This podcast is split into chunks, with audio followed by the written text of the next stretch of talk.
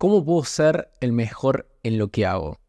Esa es una pregunta que me hacía mucho cuando iba a la universidad y sobre todo cuando empecé a dar mis primeros pasos como diseñador. Tenía una especie de obsesión por ser el diseñador más destacado, el más importante y del que todos estuviesen dispuestos a trabajar con esa persona y pagar una suma enorme de dinero para poder trabajar con esa persona. Y yo creo que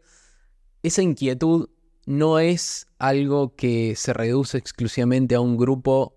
eh, de profesionales o de, o de diseñadores, sino que es una pregunta muy común que nos hacemos.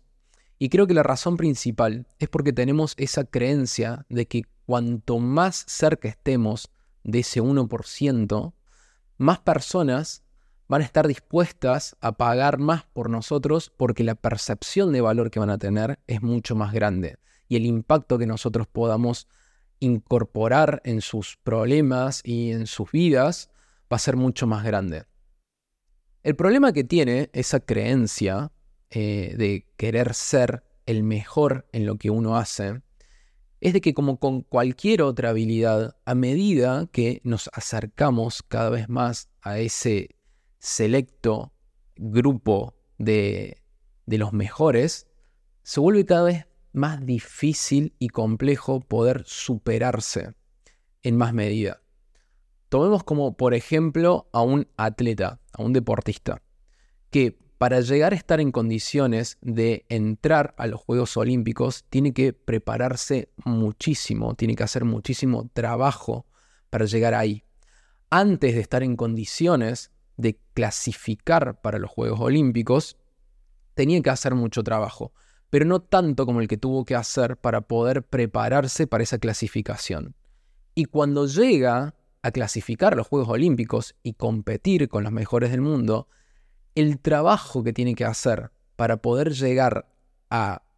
lograr una mínima diferencia que lo lleve a ponerse por encima de los demás es muchísimo más grande. Y lo mismo pasa con cualquier otra habilidad. Entonces, yo lo que creo es que hay una manera mucho más inteligente y mejor de destacarse que estar aspirando a ser el mejor en una sola habilidad,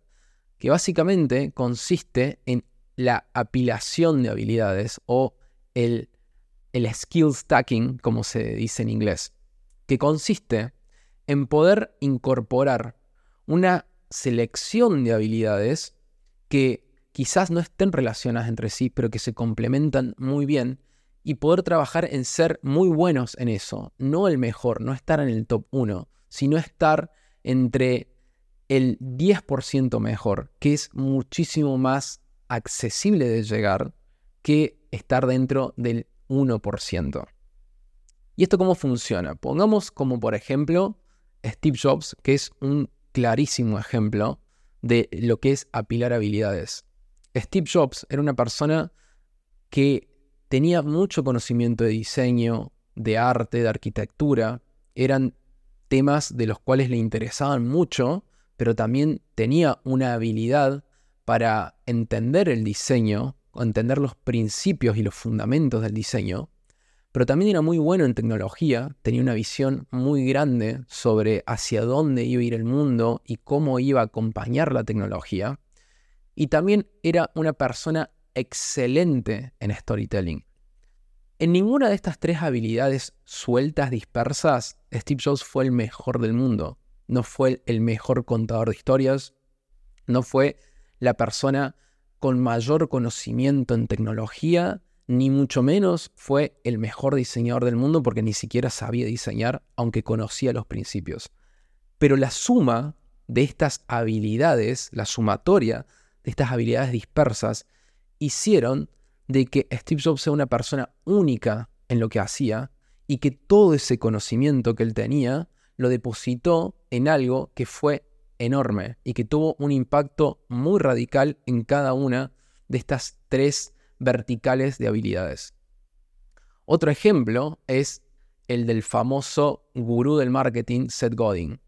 que Seth Godin es una persona excelente en el marketing, pero también es muy bueno como escritor y también es muy bueno como orador. Y estas últimas dos habilidades le permitieron llevar el, conocimiento que él tenía en marketing a una audiencia muchísimo más amplia, mundial, y que le permitió destacarse y ubicarse en el lugar en el que hoy se encuentra. Y en el caso mío sucede lo mismo. A mí me gusta mucho el diseño, soy diseñador, me dedico a eso, no me considero para nada el mejor diseñador del mundo como en algún momento intenté o quise ser, pero también me gusta mucho escribir y también me gusta y estudio mucho sobre el comportamiento humano. Entonces, estas tres habilidades a mí me permiten, uniéndolas, me ayudan a poder mostrarme de otra manera, a poder aportar valor desde otros lugares que para un diseñador que es muy bueno con una herramienta o con diseñando piezas de diseño, no podría hacerlas porque carece de esas otras dos habilidades de las que yo dispongo. Y en ninguna de esas tres habilidades soy el mejor. No soy el mejor diseñador, por lejos. Por mucho menos soy el mejor escritor,